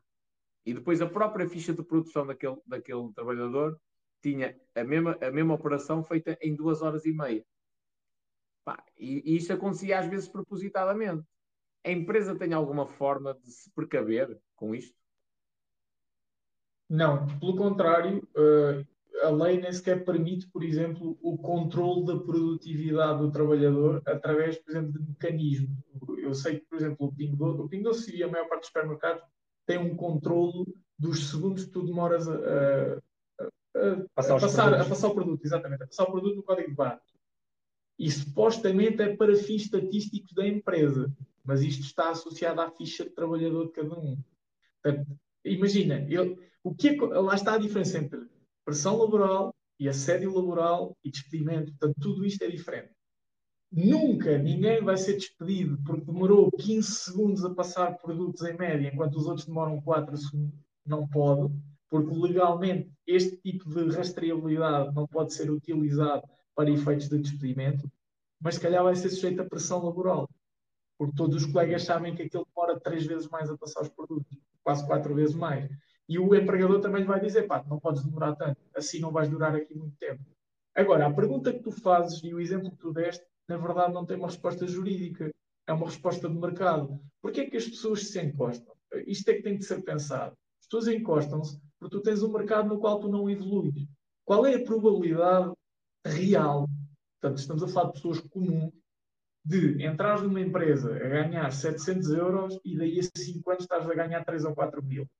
Qual é, mesmo não seja só uma questão de dinheiro, qual é a probabilidade de tu entrares numa empresa, seres brutal e teres uma subida de 3 ou 4 categorias e eventualmente até chegares a CEO de uma empresa? Qual é a probabilidade? Pouco ou nenhuma. Porque o salário de referência nacional também é o salário mínimo nacional. É? Nós falamos da nossa área e podemos falar de áreas, áreas diferentes, podemos falar de arquitetos, podemos falar de médicos, não, mas arquitetos, contabilistas, tu sais de uma licenciatura, no nosso caso, do mestrado, e se fores trabalhar para alguém, a menos que vás para as metrópoles, e tu vais ganhar um salário que ronda, na melhor das hipóteses, os 850 euros. E depois tens duas hipóteses. Ou torna... Diz, diz. Para um licenciado. Ou, ou mestre, neste caso. Neste caso, até estava, exatamente, no nosso caso, até somos mestres. Uh, e, e, isto é o reflexo da sociedade toda. Ora, se tu estás a trabalhar numa empresa uh, em que podes estar ali 20 anos, a tua progressão é nula, portanto, tens as subidas relacionadas com o salário mínimo, tens eventualmente um prémio de assiduidade, como já falámos, uh, tens eventualmente um cabaz de Natal de vez em quando, um bolo rei e um champanhe, mas a verdade é que tu não tens progressão. Portanto, a resposta, a resposta à tua questão, primeiro, não está na consequência do trabalhador sem encostar. Está na causa do trabalhador sem encostar. Enquanto não houver possibilidade de progressão na carreira, as pessoas não têm motivação para progredir. Mas isto já não é jurídico, já são questões, se calhar, quase políticas Sim, mas... do que outra coisa. Mas aí, é, isso, isso, também tem sido. Nem de propósito, eu hoje gravei um vídeo sobre isso. Tipo, progressão da carreira, eu acho que não é uma coisa que faça sentido. Porque, porque a ideia de progressão da carreira é uma coisa, por exemplo, é, é típico da função pública, que é Tu entraste e só porque existes e que estás lá a trabalhar, vais progredindo na carreira. Isto não faz sentido. Tu podes, tu, tu podes estar. Tu entraste na mesma altura do, que outra pessoa, tu és um profissional ultra competente e a outra pessoa pode ser ultra irresponsável. Faz sentido ela progredir na carreira. O que faz é todo sentido ela receber o mínimo possível e imaginável, porque não, não, é, não está a justificar uma, um aumento de valor. Estás a ver? Isto, e atenção, isto é a minha opinião mas isso já tem a ver com as regras de progressão da carreira. Imagina, nós, nós tendo, tendo o nosso escritório, ninguém vai progredir no nosso escritório se não for por mérito. Mas lá está, imagina, nós falámos ainda há bocado da questão de, de contratares alguém como efetivo e teres um período experimental de seis meses. Podes perfeitamente utilizar esse período experimental. Mas, por exemplo, a forma como nós trabalhamos é alguém entra e todos os meses é sujeito a uma avaliação, a uma reunião de avaliação do trabalho que foi feito durante aquele mês para quê? Para que a própria pessoa tenha noção da progressão ou não. Portanto, tu podes progredir muito ao fim do primeiro mês, está tudo a correr bem, e a correr assim, o contrato vai se manter. Ao fim de dois meses, ok, está tudo a correr bem, mantém-se. Ao fim de três meses, houve algo que manifestou a impossibilidade daquele contrato alguma vez continuar e ficou por ali. Portanto, a progressão da carreira tem muito a ver com a avaliação real do trabalhador. Enquanto os trabalhadores forem números, isto aqui mais uma vez, não é diabolizar as empresas, porque tomar as empresas conseguirem uh, sair do sufoco que é a carga fiscal e contributiva, uh, mas a questão é esta, é que tu não crias condições para haver progressão na carreira com base na meritocracia, essa aqui é a questão. Porque progressão na carreira pode ser por tudo. Por antiguidade, porque é bonito, porque tem bigode, porque não tem bigode, uh, porque é bom, porque é mau, porque é inteligente, porque fala português, porque fala inglês. Portanto, as regras de progressão na carreira podem ser milhentas.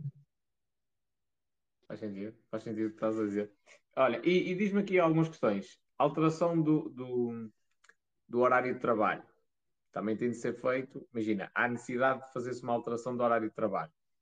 Tem de existir um pré-aviso. Tipo, tem de existir. Uma, primeiro, tem de existir um mapa de férias, que tem de estar afixado, inclusivamente. E há, há períodos Sim. legais específicos, não é?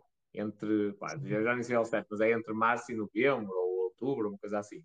Outubro, e, maio e outubro. Pronto. E além do mapa Aliás, de férias. As férias, as férias é, deixa-me só dizer isso, das férias muito rápido. As férias, talvez é, é um dos maiores direitos que as pessoas têm como certos, que na realidade cabe ao patrão escolher as férias. Não é 50-50, não é as pessoas que escolhem tudo. Não, é o patrão é que escolhe as férias. É, todas. A única obrigação que o patrão tem é dar duas semanas seguidas entre maio e outubro. É a única obrigação que o patrão tem. A partir daí é o que escolhe as férias. E as pessoas acham-se no direito de escolher as férias e dizer que querem ter férias naquelas datas e que o patrão não deixa. O patrão é que escolhe. Isto é uma, é uma daquelas coisas que nós temos na nossa sociedade que todos achamos que é o nosso direito, mas na realidade cabe ao patrão. Sim. Há, há, há, só uma questão que eu acho que também pode ser relevante, que é marido e mulher trabalham na mesma empresa, eles têm, têm o direito a terem férias, a, ter, a terem prioridade na atribuição de férias para terem férias juntos, não é? Sim. E os estrangeiros, resto... os estrangeiros têm o direito a tirar as férias todas juntas para poderem ir ao seu país de origem. Hum, altamente. Ou seja, podem fazer tudo seguido. Exatamente. Ok. Olha, horário noturno, a partir das 22 horas. Sim, é sim, isso? é isso. Sim, sim, das 22 okay. às 5 ou 6. Ou 5 ou 6. 5 ou 6, assim. Okay. E, de, e, e, depois, se essa questão de alterações de horário, elas têm de ser comunicadas. Acredito eu, pai, com 30 dias de antecedência. É isso? Não, não, não é tanto. Não é tanto. Não, não, não. Eu, eu não tenho bem presente agora, mas acho que até é bastante pouco. Tipo 48 horas, uma coisa assim. Não, mas a alteração definitiva. Estás a ah, falar de alteração definitiva. definitiva. Ou seja, uma empresa que trabalhava das 9 às 6 passa a trabalhar das 8 às 5. Um caso destes? Não, estava a falar, por exemplo, quem tem mapas, quem tem escalas de trabalho. Pá, eu hoje faço manhã, esta semana faço manhã, na próxima semana faço tardes. E de um momento ah, para o outro altero-me tipo, olha, amanhã preciso que faças um horário diferente. Isso é possível? Não, Aí, uh, logo no dia antes, não, não é de certeza. O, o Rafael está aqui a pesquisar. Uh, porquê? Isto aqui serve para tudo. O que está nos códigos é, é as leis do bom senso da, da, humanidade. O que é que acontece? Por isso é que nós temos códigos, por isso é que regulam a lei, porque a lei acaba por ser o bom senso das pessoas e por isso é que tem vindo a evoluir. Isto serve para tudo. Contrato de trabalho, contrato de arrendamento, tudo isto. Cabe no bom senso, ou seja, tudo tudo o que nos disserem, nós pensarmos assim, e, mas isso pode-se. Se não cabe no bom senso, muito provavelmente não está no código. Desculpa interromper, três dias no caso de microempresa, sete dias a partir de micro, microempresa. Portanto, pequena, média, pequena, eh, pequenas e médias empresas já fogem daqui. As microempresas é que são só três dias de antecedência no máximo. A fixação da alteração do horário na empresa. Isto mesmo que seja dessa cena de turnos. mesmo que seja essa cena de turnos. Mesmo que seja uma coisa de turnos, da necessidade. Exatamente. O máximo Exatamente. que podia acontecer neste tipo de situação, isto agora prevendo a parte da empresa, é imagina o seguinte: opá, eu amanhã preciso que alguém, o funcionário entrava às duas da tarde, eu preciso que ele entre mais cedo. Pá, como eu não posso alterar o horário, o máximo que pode haver é horas extra. Ele dá horas extras no início do turno. Sim, sim, sim, sim, sim. Sim, sim. Também, agora, também existe um limite legal anual da quantidade de horas, uh, horas extra que no Código de Trabalho é trabalho suplementar, não é? Que, que o trabalhador pode fazer. Exatamente, sim. Existe ali um limite. Uh, mete aí. Eu, sinceramente também não, não sei de cor. Existe um limite, ou seja, a pessoa não pode trabalhar mais do que isto, mas, mas porquê? Qual é que é a razão que um trabalhador não pode fazer uh, três horas extra todos os dias? Não faz sentido, porque se, se, a empresa tem necessidade de ter um trabalhador a trabalhar 11 horas por dia, se calhar tem a necessidade de ter dois trabalhadores e não apenas um. Sim, sim, sim. E eu percebo porque é desse limite, claro, faz todo sentido. Só que depois lá é a tal questão. As empresas também ficam de pés e mãos atados. Eu agora olho para os dois lados da barricada. Que é, opá, metes mais um trabalhador. Em teoria, não é? Tens de o meter logo como efetivo. E se o gajo está Sim. três meses ali a portar-se bem e a partir daí é um jabar de primeiro? Já aconteceu. Sim. E por isso é que as empresas, e isto é praticamente lei em Portugal, que é contrato de trabalho a termo certo, vão renovando, vão renovando, vão renovando e depois converte a contrato sem termo. Isto é praticamente a lei em Portugal, que é uma lei que não está escrita, que é a norma. E as pessoas já tomam como certo, quando vão para um trabalho, que vão assinar um contrato de seis meses, que se vai renovar por três vezes e que depois se convertem sem termo. É Olha, responder a... está. Diz isto? E, ia só responder, já encontrei aqui na lei a questão da, do limite do trabalho suplementar.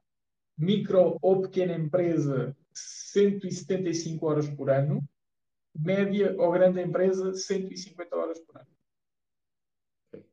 Portanto, um trabalhador que faça mais do que isso já sabe que, a priori, a empresa já está ali em cumprir qualquer coisa. E a empresa também já fica, já fica a saber essa, essas questões. Uma das cenas que vós falaste, qual foi a última coisa que estavas a falar, oh, oh Alfaiate? ah, tá, já sei, já sei, já sei. Eu, eu é que já estou cansado esta hora tinha a ver com as renovações. Vós já falaste disto aqui uma vez numa live, que é tem a ver com a renovação, que agora não, é, não precisa ser três anos. Eu tenho três ah, contratos, é. seis meses, passa efetivo a seguir. É isso? Não, dois contratos. Ou terceiro antes, era, antes era assim, como tu dizias. A lei foi alterada em 2019. Antes o que a lei dizia era que o limite eram três renovações ou dois anos. Ou seja, se tivesse um contrato de seis meses, ia bater nos dois anos. Se tivesse um contrato de um ano, só podias ter uma renovação. Quando ias para a segunda, já tinhas atingido o limite. Então, o que tinhas era um contrato de seis meses, primeira renovação. Mais um contrato de seis meses, segunda renovação. Mais um contrato de seis meses, terceira renovação.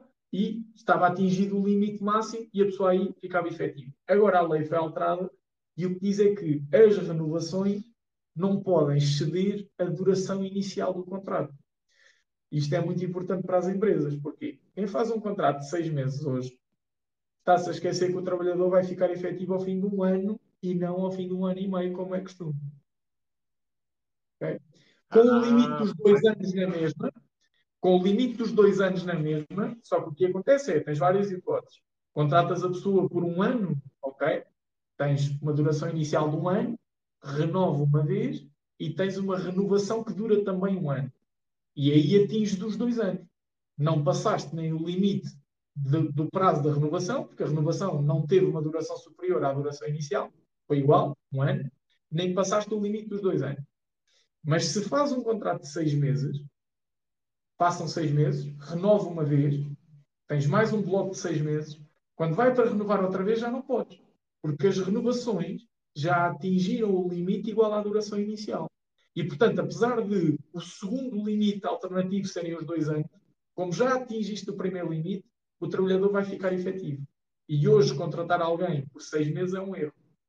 Portanto, hoje o ideal, esta é a nossa sugestão, vale o que vale, é contrato de um ano com renovações de seis meses. Ok. Olha, com renovações de seis meses, é isso? Exatamente. Ou seja, espera aí, deixa eu ver se eu percebi. Eu faço o contrato de um ano com a possibilidade de haver a extensão desse contrato por seis meses. Exatamente. Exatamente. Porquê? Porque assim, tens um contrato de um ano, depois renova seis meses e renova outros seis meses. Ou seja, este ano nunca vai passar o ano inicial. É exatamente um ano, um ano. Ao, ao contrário, se fizeres, por exemplo, seis meses, renova para outros seis. Mas como a lei nos diz que as renovações não podem ultrapassar o prazo inicial do contrato, já tens seis meses de contrato e já renovaste todos seis. Se pudesses renovar outros seis, já tinhas 12 meses de renovações e só seis meses de contrato inicial. A lei já não permite, desde 2019. Ou seja, havendo esta, esta, esta, esta violação deste limite, converte o contrato a sem termo. Okay. Mas isto okay. é coisa nova. Isto é recente. Isto é 2019. É ok. É possível a empresa fazer o contrato de um ano, renovar e no final desse ano dá por terminado o contrato. Isto é válido Sim. e é legal, certo? Sim, porque aí nós não estamos a falar em despedimento. Estamos a falar de uma simples não renovação. O, o contrato já tinha um termo uh, previsto e simplesmente a empresa diz que não quer renovar o contrato. Não é um verdadeiro despedimento. Ok, faz sentido. Um, opa, isto, há tantas questões relacionadas com, a, com o código de trabalho que um gajo, se se puser aqui a analisar isso, Deus me livre, nunca mais vimos aqui. Mas, mas é bom, é bom. É do, pois, mas é, é, bom as pessoas terem percepção de duas coisas, que é, neste momento, que esta, houve esta alteração em 2019, três contratos de seis meses e já estáis efetivos, basicamente. Se alguém vos apresentar isso, é que não sejam contratos diferentes e especiais, que seja aí alguma, alguma exceção, já estáis efetivos. Porque foi a primeira vez, a segunda, a terceira, apesar do contrato dizer lá seis meses, esse contrato já é um contrato de efetividade. É isso? Pronto. Sim. Prazo não é preciso fazer contrato novo. É segue, segue, o contrato, não é preciso escrever o novo. Há empresas Mas, que fazem o. Há empresas que fazem um documento, tipo declaração de efetividade, por uma questão de logística e de comunicação ao trabalhador, mas nem isso é preciso, é automático a conversão. Não, a minha dúvida, a minha dúvida é, do ponto de vista do trabalhador, imagina, fizeram um contrato de seis meses, primeiro, depois uma renovação, seis meses, e agora fizeram a terceira renovação, ainda desconhecendo essa alteração que existiu à lei. O trabalhador, mesmo que assine este, esta segunda renovação, não é? Portanto, estamos num ano e meio, ele mesmo que assine isto, ele já está efetivo. Mesmo o contrato sim. tendo lá um termo, ele já está efetivo. Já está é, efetivo, sim. E normalmente não assina. Normalmente é automática a renovação. Só se ninguém disser nada é que o contrato renova. Por isso é que mas normalmente. Ele receber o salário seguinte? Ah, sim, recebeu o salário, sim, mas recebeu o salário, recebe o mesmo salário sendo um contrato a termo ou sem termo. Portanto, tu não percebes? Não, não, quanto muito pode estar na folha de salário tu, uh, uh, o tipo de contrato, mas normalmente não aparece. Aparece a tua categoria profissional, salário base, um pouco mais. Tu podes não ter a noção e tu podes até estar a pensar: olha, já estou efetivo e a empresa até achar que não. Uhum. Não, mas aqui, aqui a questão que, que eu me coloco é o seguinte: imagina, fazes uma primeira, fazes um contrato, fazes a renovação. Quando me vais apresentar a segunda renovação, eu digo assim: não, não, não, eu já estou efetivo. E tu, ah, não, então a gente vai te despedir. Vamos terminar o contrato. O anterior. E apesar de eu estar na empresa nesse dia, tu dizes: opá, foi um erro. E nem que me tenhas de indemnizar por aquele dia extra que eu fui, não sei se isso é possível ou não. Estou a colocar aqui a questão. Não porque há um prazo de aviso prévio. Não porque há um prazo de aviso prévio. Ah, ou seja, no dia a seguir, uh, não, não, o, o aviso prévio acredito eu que seja para aí 30 dias, uma coisa do género. É conforme, Sim, conforme a duração do contrato. Sim, mas 30 dias não, não vejas isso, não vejas isso que o pessoal também tem de se habituar a, a pesquisar. Pronto, não havendo aviso Sim. prévio antes do término do contrato, no momento de assinar este, este, esta terceira vez, não é? Foi a inicial, a primeira renovação e a segunda, não assina, está efetivo na empresa, pronto. É uma, é uma garantia a mais é. para o trabalhador. O mais normal é não se assinam renovações neste momento, ou seja, o contrato renova-se automaticamente se nenhuma das partes uh, disser o contrário. Vamos imaginar, uh, o segundo contrato de seis meses terminava na sexta-feira. Tu na segunda-feira chegas lá e eles dizem, olha, assina aqui a renovação. Tu dizes, não, já estou efetivo, para que é que vou assinar uma renovação? E o problema é que muitas das, das empresas não têm conhecimento disto, principalmente as mais pequenas, aquelas empresas familiares, não têm conhecimento disto sempre fizeram os contratos de seis meses e sempre vão continuar a fazer até que um dia tenham azar. Porque é aquele típico pensamento português, sempre fiz assim, sempre correu bem, porque é que eu vou estar a mudar? É até apanharam em espanhol. Apanharam em espanhol, o espanhol chegava lá na segunda-feira, eu, não, estou efetivo. Nem pensar, mas era logo, estou efetivo. Era, era o que acontecia. Mas agora, falando para a parte das empresas, nós temos de, ajuizar aqui os dois lados, não é? A parte das empresas, então neste momento o, prefer, o preferível é contrato de um ano com a questão de, de renovações de seis meses. Isto está previsto inclusivamente no contrato inicial, é isso? Tem que estar, no, quer dizer, não tem que estar, mas convém que esteja refletido, nem que seja por adendas ao contrato. Uh, aquilo que diz a lei agora é podes ter até três renovações e as renovações não podem ultrapassar a duração inicial do contrato que isto acaba de ser uma contradição, porque normalmente as renovações são iguais à duração do contrato, que é o mesmo que dizer que só vais ter uma renovação. É raríssimo tu vês um contrato em que tens uma duração inicial, seja contrato um ano, contrato um ano e meio, contrato dois anos, e depois um período de renovação diferente. É raríssimo ver isto. Uh, mas se calhar neste momento é o mais inteligente adaptando à lei de 2019. Lei de 2019, não, a lei que veio alterar o Código de Trabalho. Okay. É uma lei de 2019 que alterou Por isso é que também é importante eh, eh, essa parte da elaboração de um bom contrato de trabalho, isto agora para as empresas, não é? Porquê? A, a lei, por defeito, defende imenso o trabalhador. Apesar dos trabalhadores às vezes não saberem fazer valer os seus direitos, a lei defende imenso o trabalhador. A empresa também convém que, se, eh, que tenha ali algumas cláusulas que facilitem, digamos assim, o seu trabalho, no caso de alguma coisa não correr bem. Neste caso aqui, é pá, imaginemos que a pessoa durante os dois anos mostrou que não tinha eventualmente a, personalidade certa para a função. Eh, e dá-se por terminada a relação laboral, era um contrato a ter e fica por aí. É? Portanto, isto, isto, é aquela coisa que deve constar mesmo. Isto é, é, é aquela altura que vale a pena usar um profissional para fazer um contrato, não é? Exatamente, sim, Exatamente. porque temos um código que protege tanto os trabalhadores, se tivermos a hipótese de fazer um contrato que proteja o empregador, então melhor ainda, não é? Aliás, eu, eu, tô, eu no outro dia disse isto ao, ao Parreira e disse assim: Olha, eu vamos, vamos começar agora a adaptar as nossas minutas e vamos começar a fazer duas minutas para cada ato. e eu assim, então por quê? Então, olha, se tivermos um contrato de promessa de compra e venda, se for o, o comprador a pagar-nos a nós, temos este contrato. Se for, se for o vendedor a pagar-nos, temos este contrato. É Isto também serve para as empresas. Faz sentido, faz sentido. faz todo sentido. Não, isto é óbvio. Isto, isto, é a, isto é a lei da proposta e aceitação. É normal, não é? Lá está, a história do café e do pastel de nata. Imagina que não está fixado em lado Tu vais ao café, está lá um café, está lá uma máquina de café e vários pastéis de nata. Tu chegas lá e achas que aquilo vale 70 cêntimos. E o dono acha que aquilo vale 2 euros. Se tu chegares lá e disseres, olha, dou-lhe 70 cêntimos, se calhar é por aí que vocês começam a negociar. Mas se ele disser, olha, custa 2 euros, se calhar é por aí que vocês começam a negociar. Portanto, aqui, normalmente, neste tipo de contratos, contrato de trabalho, contrato de arrendamento, contrato de prestação de serviços, quem apresenta a minuta à contraparte, normalmente é quem está em melhor posição para negociar porque foi, foi quem apresentou a espinha dorsal do contrato. Tu has de ver que as pessoas que não concordam com praticamente nada não corrigem a minuta que foi apresentada. Apresentam eles próprios uma minuta. Daí é que vem a expressão: ah, o meu advogado ou o meu solicitador já fez o meu contrato. O contrato é só um para as duas pessoas, mas cada uma tem o seu contrato. Tem a ver com isto. Quem apresenta a minuta está em melhor posição. Ou seja, até isso que tu me estás a dizer às vezes um trabalhador, pá, acho que isso pouquíssimas vezes vai acontecer, mas um, um, trabalhador mais sagaz, ser ele a dizer à entidade patronal, não, eu trago-lhe cá um contrato de trabalho e nós trago-lhe a minuta. E nós discutimos aqui os pontos. Até, até aí era mais inteligente. É, isso, é, isso é mais, mais, difícil porquê? Porque normalmente, numa relação laboral, ainda por cima, quando tu és contratado para um trabalho, tu queres é, é parecer bem ao patrão, não é? E o patrão está ali numa posição muito mais favorável do que tu. Porque o que ele te disser, muitas das vezes vais aceitar. Vais assinar e aceitar, porque tu queres é o trabalho. Uh, e ainda por cima, partindo de uma empresa, vai ser sempre a empresa a fazer o contrato de trabalho e apresentar.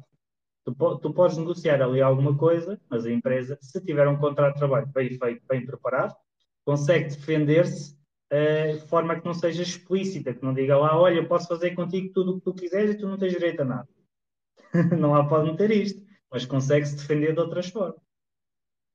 Sim, isso, isso é, é, se calhar até mais importante naquelas empresas opa, que recorrem um, a mão de obra barata, digamos assim, pessoas às vezes com pouca instrução, e que, onde pode existir essa questão tipo da baixa produtividade, até, até já situações de roubos, eu, eu tomei conhecimento, e isso depois, mesmo a gente sabendo que essa cena existe, depois é preciso fazer prova e para se conseguir despedir um trabalhador por esta causa, não é assim tão fácil quanto se pensa. portanto, um bom contrato bem elaborado acaba por defender a empresa em algumas coisas. É isso?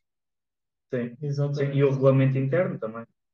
Porque até podes, podes fazer um bom regulamento interno eh, e dizer no contrato de trabalho que o trabalhador aceita o regulamento interno como está e que concorda com ele. Okay. Isso Apesar das normas não estarem isso, todas isso... no contrato, apontam para o regulamento. Ok. E, e agora diz-me só o seguinte: o regulamento interno é um documento que tem de ser escrito por alguém da empresa, um advogado, um solicitador. Não. Ele tem de ser escrito, mas principalmente tem de ser afixado. Até pode ser o patrão escrevê-lo. Não é, não é um documento que tenha que ser, não é de uma escritura pública nem um documento particular autenticado. É um documento da empresa que tem de ser, está sujeito a consulta por parte dos trabalhadores. Quando há comissão de trabalhadores, a comissão tem que se pronunciar sobre o regulamento.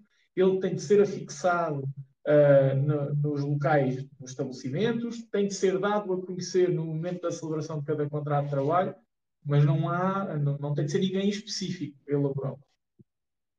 Mas, mas aí haverá vantagem em ser algum profissional da área? Era aí que eu ia a seguir, claro, como qualquer contrato. O contrato de arrendamento tem de ser um profissional a escrevê-lo? Não, não tem, mas se calhar evitas alguns disparates, não é? Contrato de trabalho tem de ser um profissional a escrevê-lo? Não, não tem, mas se calhar evitas ter um trabalhador efetivo ao fim de um ano, não é? Uh, se calhar um contrato de prestação de serviço. Por isso, amigo. Eu passei por isso. A questão de teres um profissional, isto é como tudo, é como cortares o cabelo em casa. No teu caso, não. mas, mas no nosso caso, eu posso cortar o cabelo em casa, posso, mas fica uma miséria. Por isso é que eu vou um cabeleireiro. Uh, é como tudo, uh, existem profissionais para todas as áreas, sejam elas mais eloquentes, sejam elas uh, mais reputadas ou não, mas existe, existem profissões para tudo e cargos para tudo. E a malta tem que se convencer que os contratos também têm profissionais competentes para os escrever, para os debater, para os pensar, uh, que uma cláusula, se calhar são três linhas, mas estão ali horas de debate. nós já passámos horas a debater uma cláusula de um contrato já mudámos, já apagámos, já trocámos, já. Porque uma cláusula de um contrato vai nos obrigar a consultar quatro tipos de lei que têm 300 artigos cada um, 50 acórdãos dos tribunais, dois manuais de dois autores, discutir entre nós, ir ver os apontamentos das aulas da licenciatura e do mestrado, uh, tentar recordar as noites de copos que tivemos a discutir a legislação. Portanto, uma cláusula. E é esse, é esse o background que a malta normalmente não tem. E é a mesma história de cortar o cabelo. Não, não, faz todo sentido. E especialmente para a parte das empresas, não é? Pá, o trabalhador normalmente é um bocadinho o sujeitar-se. Quer trabalhar naquela empresa, pá, é aquele contrato, aceita ou não. Também tem essa liberdade de não aceitar e não trabalhar lá. É um direito que tem. Uh, o empregador é que, como a lei defende tanto o trabalhador, opá, bem ter bastante atenção a essa questão, não é? Lá está, é o que se costuma dizer. Uma pequena vírgula às vezes altera tudo. E, e aí ainda mais, num contrato tão extenso. Eu já tive, eu já tive contratos de trabalho que, por estarem mal redigidos, abonaram a meu favor. É, pá, tinham lá cláusulas que não faziam sentido, estás a ver? Até que eram contraditórias e aquilo abonou a meu favor, em vários aspectos. E outra coisa que o pessoal discutiu comigo, tótil mesmo, a lei prevê o período para término do, do, do trabalho, do turno, que é um período de 15 minutos, que é pago como se fosse uma hora de trabalho normal. Além disso, que pode acontecer em alguns serviços, é pago como trabalho suplementar, ou seja, eu saio às 18, 17h59, entra um cliente e eu demorei uma hora a atender aquele cliente, aquilo é uma hora de trabalho suplementar que é pago, apesar de não ter sido solicitado, certo? Exatamente. Exatamente. Sim. E atenção que esses 15 minutos não são pagos no imediato. Eles só têm de ser pagos quando prefazem 4 horas.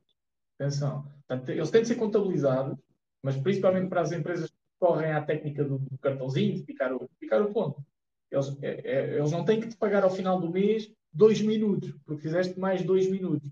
A ideia é, são 15 minutos para finalizar o trabalho, trocas de turno, uh, momentos finais, e há ali uma, uma, uma ideia de que o, o, empregador não deve ser penalizado. Portanto, imagina, 15 minutos não é nada.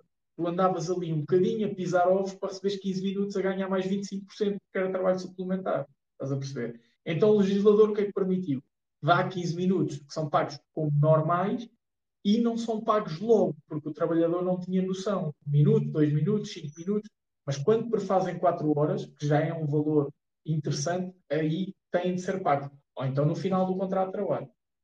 Sim, foi o que me aconteceu. No meu caso, foi, foi trabalhei só um mês e, e, decidi fazer só assim, mas no final exigi isso, cada minuto. E a, a, a senhora dos recursos humanos riu-se da minha cara, dizendo: vai-me dizer que a lei diz que tem de pagar cada minuto que trabalhou. Eu disse: sim, sim e vai ter de pagar, porque eu vou me chatear por causa disso. Mas aquilo foi uma questão de pirraça. Estou a falar, olha, nas minhas contas, aquilo era qualquer coisa como tipo 20 euros. Ver? Nem valia a pena me chatear.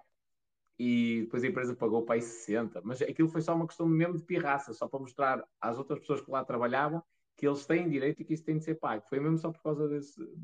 Por esse motivo que eu fiz questão de, de, de o exigir. Bem, companheiros, eu não vos vou roubar muito mais tempo. Nós já falámos aqui de muita cena, que é para a parte das empresas, que é para a parte do, do pessoal. Eu não sei quantas pessoas é que estão desse lado. Desse lado Temos aqui, 20, chegamos ali à casa dos 30.